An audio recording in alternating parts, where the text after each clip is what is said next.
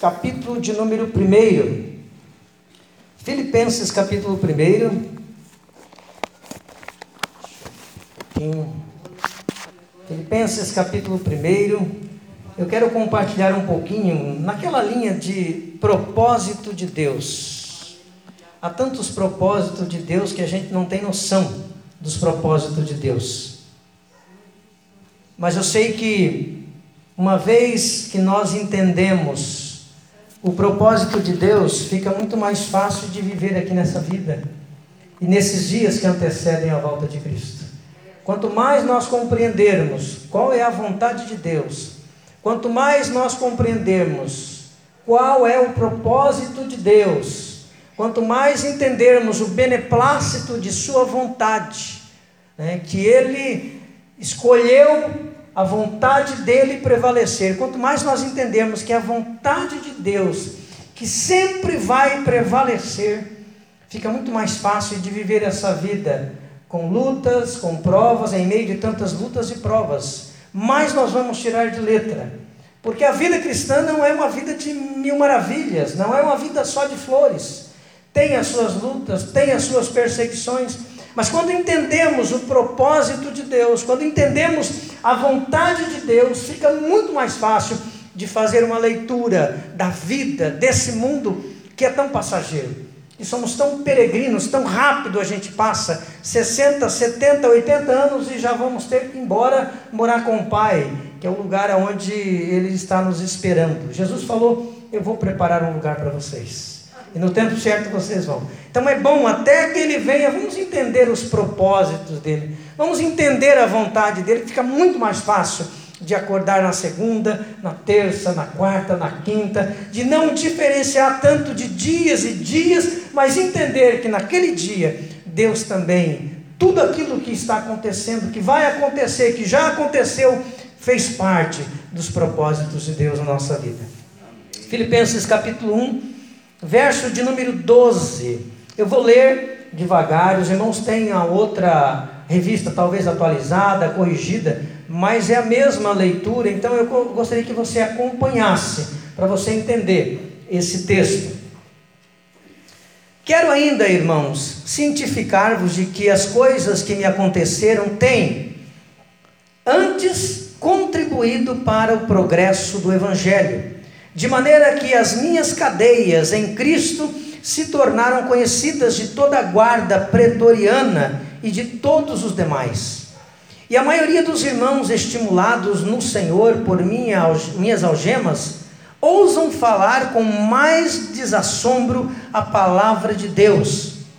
Alguns efetivamente proclamam a Cristo por inveja e porfia, outros, porém, o fazem de boa vontade.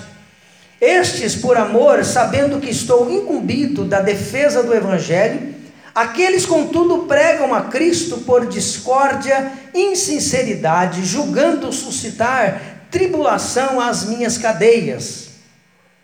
Todavia, que importa, uma vez que Cristo, de qualquer modo, está sendo pregado, quer por pretexto, quer por verdade, também com isto me regozijo, sim, sempre me regozijarei porque estou certo de que isso mesmo, pela vossa súplica e pela provisão do Espírito de Jesus Cristo, me redundará em libertação, segundo a minha ardente expectativa e esperança de que em nada serei envergonhado. Antes, com toda a ousadia, como sempre, também agora será Cristo engrandecido no meu corpo, quer pela vida, quer pela morte. Porquanto para mim o viver é Cristo e, a, e o morrer é lucro. Entretanto, se o viver na carne traz junto para o meu trabalho, traz fruto para o meu trabalho, já não sei o que hei de escolher. Ora, de um lado e outro estou constrangido, tendo o desejo de partir e estar com Cristo, o que é incomparavelmente melhor. Mas por causa, por vossa causa, é mais necessário permanecer na carne. E convencido disto, estou certo de que ficarei e permanecerei com todos vós para o vosso progresso e gozo da fé, a fim de que aumente quanto a mim o motivo de vos gloriardes em Cristo Jesus pela minha presença de novo convosco. Aleluia. Obrigado, Deus, pela tua palavra. Irmãos, é um texto um pouco comprido, mas só para nós nos situarmos. É, primeiro, uma coisa que é importante nós entendermos, né, que Paulo foi o autor dessa epístola, e ele fala exatamente o que estava acontecendo, o que aconteceu com ele no período que ele escreveu essa carta. Ah, ele começa dizendo, irmãos, eu queria cientificar que as coisas que me aconteceram têm, antes de tudo, contribuído para o progresso do Evangelho. Nós poderíamos ler só esse versículo e nós já poderíamos falar sobre muitas coisas. Mas o que o apóstolo Paulo quer nos mostrar, em primeiro lugar, é que tudo aquilo que no passado ele planejou em relação a viagens missionárias, em relação a pregar o Evangelho, em relação a visitar as outras igrejas, nesse contexto, Paulo nunca imaginou o que iria acontecer com ele. Ele nunca imaginou o que iria acontecer com ele.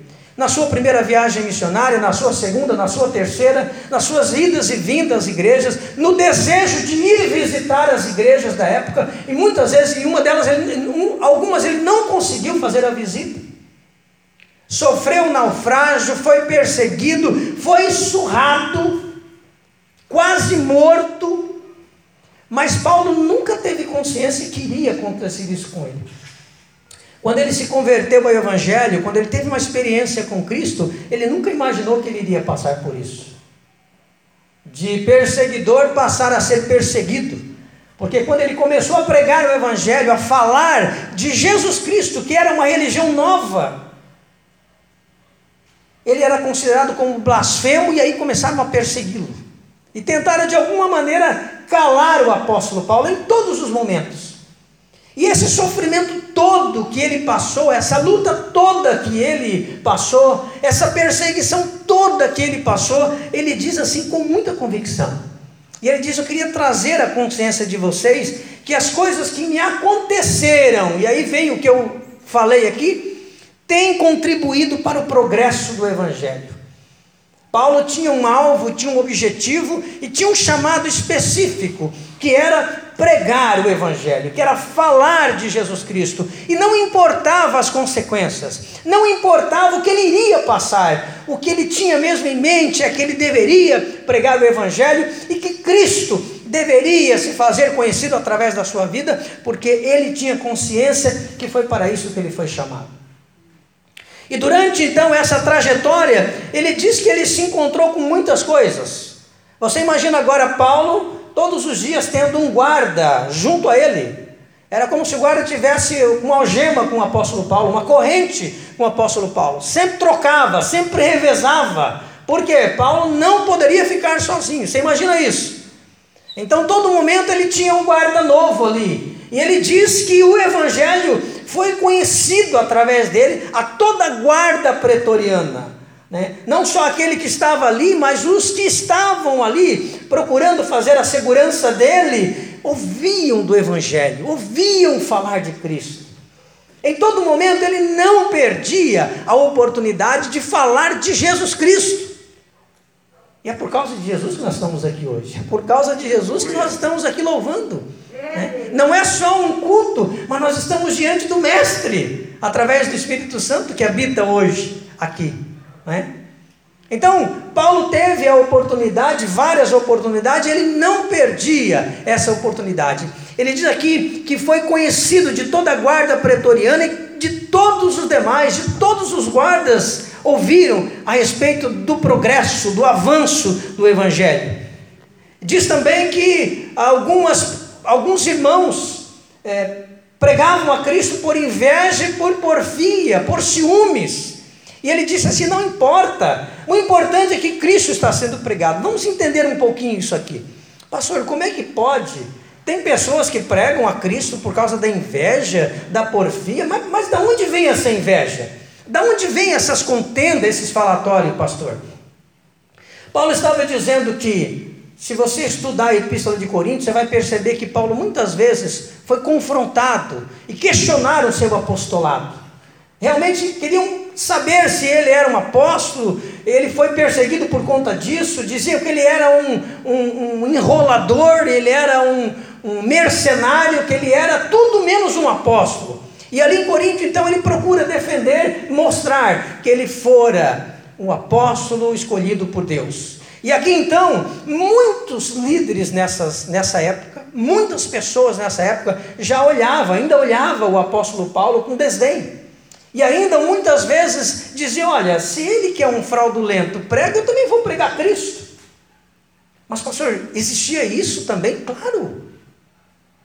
Como é que você acha que surgiram aqui tantas igrejas evangélicas no mundo e no Brasil? Simplesmente por ciúmes, contendas dentro da igreja. Ah, eu não concordo, vou sair. Já monta uma. Ah, não vou. Já monta outra. De alguma maneira, Paulo está dizendo, em resumo, não importa se eles estão fazendo isso por ciúmes, contendas, porfias, o importante é que eles saem, eles falam de Cristo.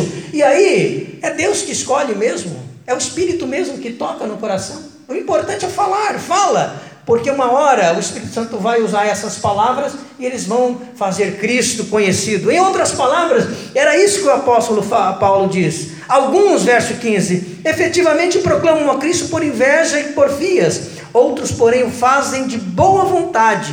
Estes por amor, sabendo que estou, verso 16, incumbido da defesa do Evangelho. Aqueles, contudo, pregam a Cristo por discórdia, insinceramente julgando suscitar tribulação às minhas cadeias. Sabe? É como se a, a forma deles agirem de pregar o Evangelho, porque eram homens contenciosos, eram homens briguentos, eram homens que gostavam de, de erros, tinham a alma, tinha a carnalidade à flor da pele, eram líderes que se levantavam na época competindo com o apóstolo Paulo. Paulo diz: Não, isso não me traz sofrimento. Eu não, não vejo que venha tribulação sobre mim, porque de alguma maneira Cristo está sendo glorificado, está sendo conhecido às pessoas. O importante é o Evangelho. Todavia, o que me importa, verso 18: uma vez que Cristo de qualquer modo está sendo pregado, quer por pretexto, quer por verdade, cada um tem a sua razão, né? Se você acha que. É, eu já vi pessoas falando assim: olha, vamos abrir uma igreja. Né? Você, com todo esse talento que você tem, a gente põe uma banda rapidamente e a gente ganha muito dinheiro. A gente consegue tirar muita oferta, muito dízimo, não é? Agora, esses dias eu vi na televisão um rapaz novo, não sei de onde surgiu ele, falando assim da palavra, mas eu percebi que ele era muito mais uma palavra motivacional do que propriamente Deus na história. E parece que o, a pessoa que colocou ele para fazer isso, que era é, do carro, como tem o período do coronavírus, eram vários carros, né? E ele falava e o povo chorava. Amém. O importante é que Cristo está sendo falado. Agora, a motivação por trás é puramente dinheiro. E se cobrava caro. Era só a gente da grana que ia lá para ouvir ele. Não é? E nós poderíamos até criticar. O importante é que Cristo está sendo pregado. Se estão fazendo errado, alguma coisa errada, eles vão prestar conta disso. É isso que Paulo estava falando. Não importa, deixa que preguem. O importante é que Cristo está sendo pregado. Verso 19: Porque eu estou certo de que isso mesmo, pela vossa súplica e pela provisão do Espírito de Jesus Cristo, me redundará em libertação, segundo a minha ardente expectativa e esperança, e eu nada serei envergonhado. Antes, com mais ousadia, verso 20 como sempre, também agora será Cristo engrandecido no meu corpo, quer pela vida, quer pela morte. Consciência que o apóstolo Paulo tinha é que, independentemente de como ele estava, vivo, ele iria pregar o Evangelho. Vivo, o Evangelho se expandiria por conta dele, Havia, haveria progresso por conta dele, ele iria continuar pregando, e se ele morresse, não importava, ele morreria por Cristo. E aqui ele diz aqui: porquanto para mim o viver é Cristo, e enquanto eu viver, eu vou falar de Cristo. Eu vou falar quem é esse Jesus. Mas se eu morrer, morrer para mim é lucro. Tal era a convicção do apóstolo Paulo. E aí ele finaliza ali então essa parte dizendo: Olha, eu não sei se compensa viver com vocês aqui ou morar com Cristo. Mas eu preferi estar com Cristo. Mas por causa de vocês, e porque eu vejo que ainda é propósito de Deus eu continuar vivo, e eu acredito que Deus tem o seu ministério ainda através de mim, através do seu espírito na minha vida, então eu vou ficar com vocês. Não é que ele estava decidindo, mas ele sabia no seu espírito que Deus tinha um plano para ele ficar aqui. Mas ele estava pronto para morrer por Cristo e é, viver por Cristo e morrer por Cristo. Essa é uma história muito interessante, que eu creio que talvez você já ouviu alguma vez, talvez nunca parou para pensar, que em tudo, toda essa trajetória do apóstolo Paulo estava os propósitos de Deus. Em toda essa trajetória do apóstolo Paulo estava o propósito de Deus. Assim como havia o propósito de Deus quando Deus permitiu que toda Canaã passasse fome, que toda a terra do Egito fosse o sustentáculo da época, e antes de que tudo isso acontecesse, Deus permitiu que José fosse desprezado pelos seus irmãos, vendido como escravo, sofreu como escravo, foi caluniado, foi quase morto na época por conta disso acusado de adultério. No entanto, ele era o homem que Deus queria ali no poder, ali na terra do Egito, para poder salvar toda aquela geração. E José fez um bom negócio. Em todo momento eu via José como um grande administrador. Hoje, quando você pega o livro é, Gênesis capítulo 46, 47, você vai perceber que José foi um grande negociador. O povo do Egito chegou para ele e disse: Olha, José, é, nós não temos mais prata nem ouro, você pegou toda a prata e todo o ouro, mas nós precisamos comer. O que é que, eu vou, o que, é que nós fazemos? José falou bem assim: olha, então traga os seus bois, as suas ovelhas, fazendo um negócio, uma coisa muito justa. Não estava fazendo favor, fazendo um negócio. Traga os seus bois, as suas ovelhas e pronto. E aí mais para frente acabou tudo de novo. Olha, José, nós não temos mais nada. Você já levou nossa prata, levou nosso ouro. Né? O que, que nós temos? Nós temos a nossa terra. Então eu quero a terra de vocês e eu vou dar comida para vocês. Mais uma vez, não foi favor, foi negócio. Foi bem profissional. E aí, quando acabou novamente a comida, eles disseram: Olha, José, nós não temos prata, você já levou nossa prata, você já levou nossos bezerros gado, você já levou a nossa terra e agora nós não temos mais nada nós temos a nossa vida. Então eu quero vocês como escravos e vocês vão trabalhar a vida toda para poder sustentar Faraó, sustentar a terra. E toda a terra e vocês farão parte da terra do Egito. Se alguém olhar por esse, por esse ângulo, vai achar que José foi muito injusto com isso. Como às vezes você acha que as pessoas têm que estar fazendo favor para você, quando na verdade não é assim que funciona a vida. Deus nunca fez um favor para você. E todo favor que ele fez, entre aspas, foi merecido, você não merecia. Não foi troca. Ele simplesmente se revelou, se manifestou a você, como hoje tem se manifestado, tem se revelado a você através da palavra. Olha que maravilha, você está aqui agora ouvindo a palavra. O Espírito de Deus está revelando uma palavra para você, que é o próprio Jesus, revelando o próprio Jesus para você. E eu vejo que tudo isso era o quê? Era propósito de Deus. Foi propósito de Deus quando José negociou em todo momento. Em todo momento ele estava negociando. E se o povo de Faraó ficou riquíssimo, próspero, foi porque tinha um grande administrador que não fez que simplesmente negociou e fez a coisa prosperar. E é por isso que ele era o homem usado por Deus, e vou dizer até segundo o coração de Deus naquele momento, para poder salvar toda a nação de Israel. Toda a nação de Israel, que era o próprio povo de Deus. E depois, no decorrer da história, quantas vezes Deus permitiu que o povo sofresse por conta dos seus próprios pecados? Passaram por inúmeras tribulações, inúmeras provações por conta dos seus próprios pecados. E era propósito de Deus que Deus permitiu que ele passasse por tudo isso. E aí então eles choravam, eles reclamavam, se arrependiam, Deus via, mandava um outro libertador, e a história é assim, e de tempo em tempo foi acontecendo isso. E no momento terrível da época do povo judeu, chega quem? João Batista dizendo: Olha, eu sou o profeta que veio preparar o caminho para o Cristo chegar. E quando chegou Cristo, naquele período de fome, de escravidão, onde o, o, o povo estava vivendo um momento de escravidão por parte do povo romano, chega Jesus. Jesus começa então a pregar a palavra, a curar os enfermos, a suprir as necessidades. E Jesus, então, de repente, é morto, crucificado, e depois vai para o céu, deixa o Espírito Santo. Depois de alguns dias, o Espírito Santo vem sobre a vida da igreja, transforma a vida da igreja, e nesse período, quem é que é o grande perseguidor da igreja? Que se torna matador, perseguidor, o apóstolo Paulo. Você imagina quanto sangue esse homem já tinha nas mãos? Mas de perseguidor, de matador, ele se torna cristão. Pode uma coisa dessa? se você é o cara, né, se acha o cara, se acha o bonzão, se acha o homem, eu penso que se for olhar por esse ângulo, o apóstolo Paulo ganha de todos nós, porque ele matava. Ele olhava para você e o olhar dele já te derrubava. Já pensou nisso? O olhar dele já te derrubava. Ele era mau.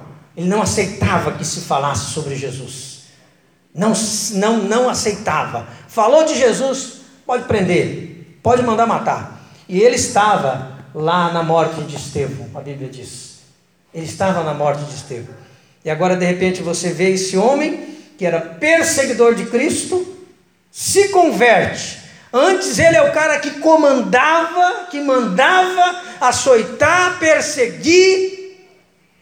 Agora, de repente, ao contrário, ele começa a ser perseguido a sofrer, a ser surrado. Imagine a situação dele. O que, eu quero dizer? O apóstolo Paulo nunca imaginou que de perseguidor ele seria perseguido. Mas ele entendeu que tudo isso contribuía para a expansão das boas novas de Deus. Fazia parte do plano e do propósito de Deus ele passar por tudo isso para que Deus pudesse se tornar conhecido. Em resumo, é isso que a palavra aqui está dizendo. Agora, quais lições nós podemos tirar? Númeras. Já disse aqui tanta coisa, mas nós temos algumas lições que eu queria destacar. Em primeiro lugar, eu acredito que já disse aqui, o propósito de Deus na vida e através da vida do apóstolo Paulo. E aí eu quero que você faça uma pergunta para você. Qual que é o propósito de Deus na sua vida e através da sua vida? Claro, não é ser como o apóstolo Paulo. De repente, não é passar pelas, pelas mesmas lutas que o apóstolo Paulo. E pelo mesmo conhecimento e sabedoria que o apóstolo Paulo. Mas saiba que, por mais que você esteja passando o que você está passando, Deus tem um propósito na sua vida, como teve na vida dos homens do Velho Testamento, também dos homens do Novo Testamento. E nesse aqui eu estou destacando o apóstolo Paulo. Então, a primeira coisa que eu quero que você entenda é isso. E a pergunta que eu faço, e que é uma pergunta retórica, qual é o propósito que Deus tem na sua vida e através da sua vida? Qual é? Pensa bem um pouquinho. Será que é só realmente que você viva como você está vivendo ou Deus tem algo mais para você? Eu tenho plena certeza, irmãos, a cada dia que passa eu penso que Deus tem um propósito melhor para você. Tem um propósito melhor. E muitas vezes você, por não entender o plano de Deus, por não se perceber, eu creio que você está subindo na sua vida, tanto cristã, quanto espiritual, quanto material. Você mesmo se sabota. O que é se sabotar? Você começa a subir, está crescendo espiritualmente, está crescendo até materialmente, porque Deus faz nos prosperar começa a passar por luta, por prova, aí você começa a se autocomiserar, você começa a se autopunir e você diz assim: Ah, eu acho que eu não sou digno disso, não. Acho que eu vou abrir mão. Acho que Deus não quer isso para mim, não. E desiste. E desiste daquilo que pode ser uma bênção na sua vida. E o erro não está em Deus, o erro às vezes está realmente em você. Não acreditar que Deus tem um propósito através dessa luta e dessa prova, e que não é para você desistir. Você tem que ser firme. O apóstolo Paulo foi firme. Ele disse: tudo isso tem contribuído para a expansão das boas novas de Deus. Tudo que você está vivendo, tudo que Deus está te abrindo, pode contribuir para algo melhor. E eu não sei qual é esse melhor, porque esse melhor faz parte do propósito de Deus, mas também a luta, os sofrimentos, as dificuldades fazem parte do propósito de Deus. Mas não desista. Paulo disse: Eu estou pronto para morrer. Eu estou pronto. Para mim, o morrer é lucro, o viver é Cristo.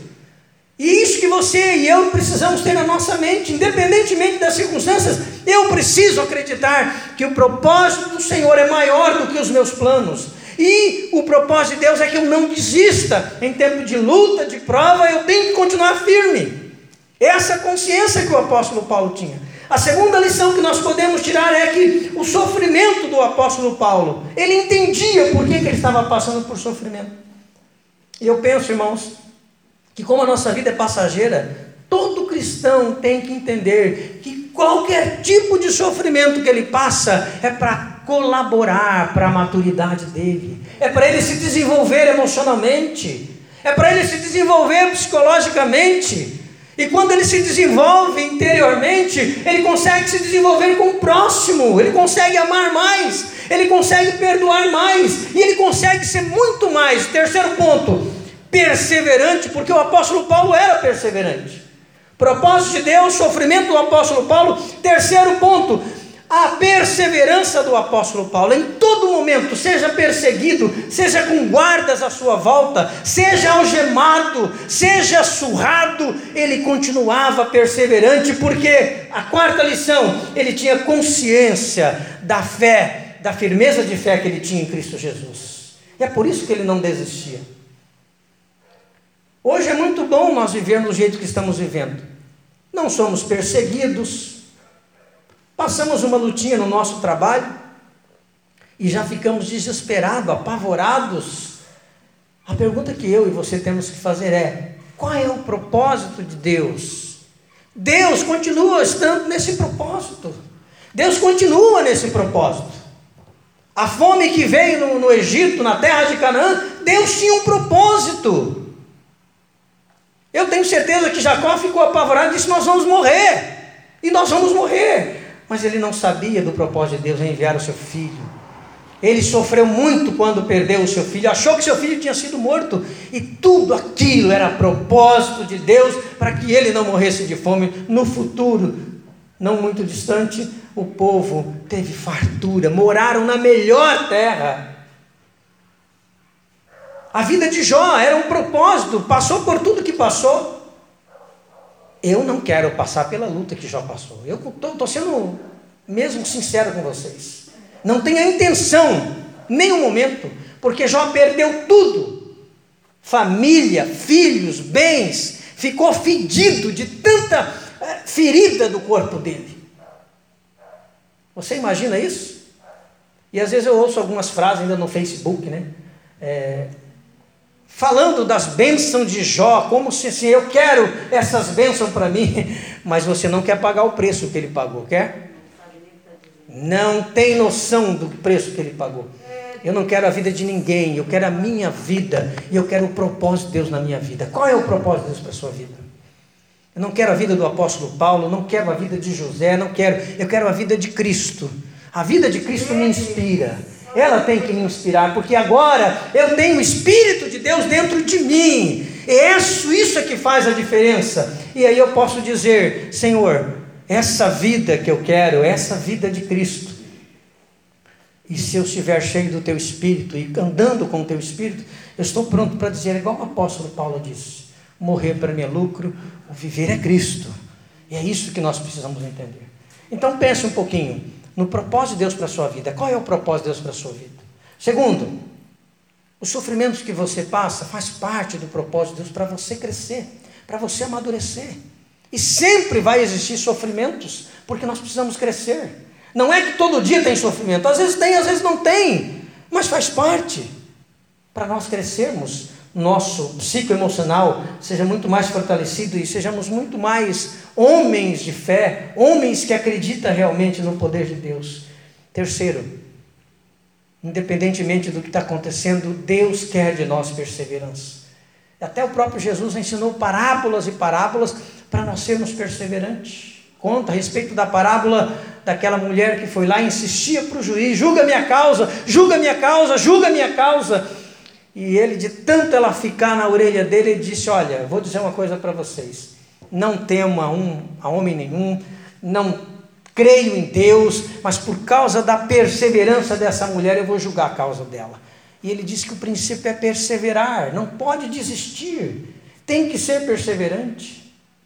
A quarta lição é que Deus quer, e o propósito dele é que nós tenhamos firmeza de fé, como o apóstolo Paulo. Firmeza de fé. Porque pode, pode ter certeza de uma coisa, eu não estou romantizando a vida. Eu não sei se Jesus está próximo para vir ou não, mas nós já estamos vendo as portas batendo de maneira tão forte que há muitos sofrimentos acontecendo. Quando você hoje tem acesso à internet e às notícias, tem muitos cristãos sofrendo, morrendo. Acabei de receber uma notícia agora no meu grupo. Pastor fulano de tal, que fez seminário, o mesmo seminário que eu, na mesma faculdade teológica, está jurado de morte lá no Oriente Médio. E eu só coloco assim, glórias a Deus, porque ele resolveu entregar a vida dele para Jesus e ir para lá. Eu não tenho coragem de ir para lá. Mas se o Espírito Santo me chamar, eu vou. Mas ele não me chamou ainda. Mas se me chamar, eu vou. E se te chamar também você vai, porque ninguém consegue resistir à voz do Espírito Santo. Não é verdade? Mas o que eu quero que nós entendamos é isso. Qual é o propósito de Deus para a sua vida?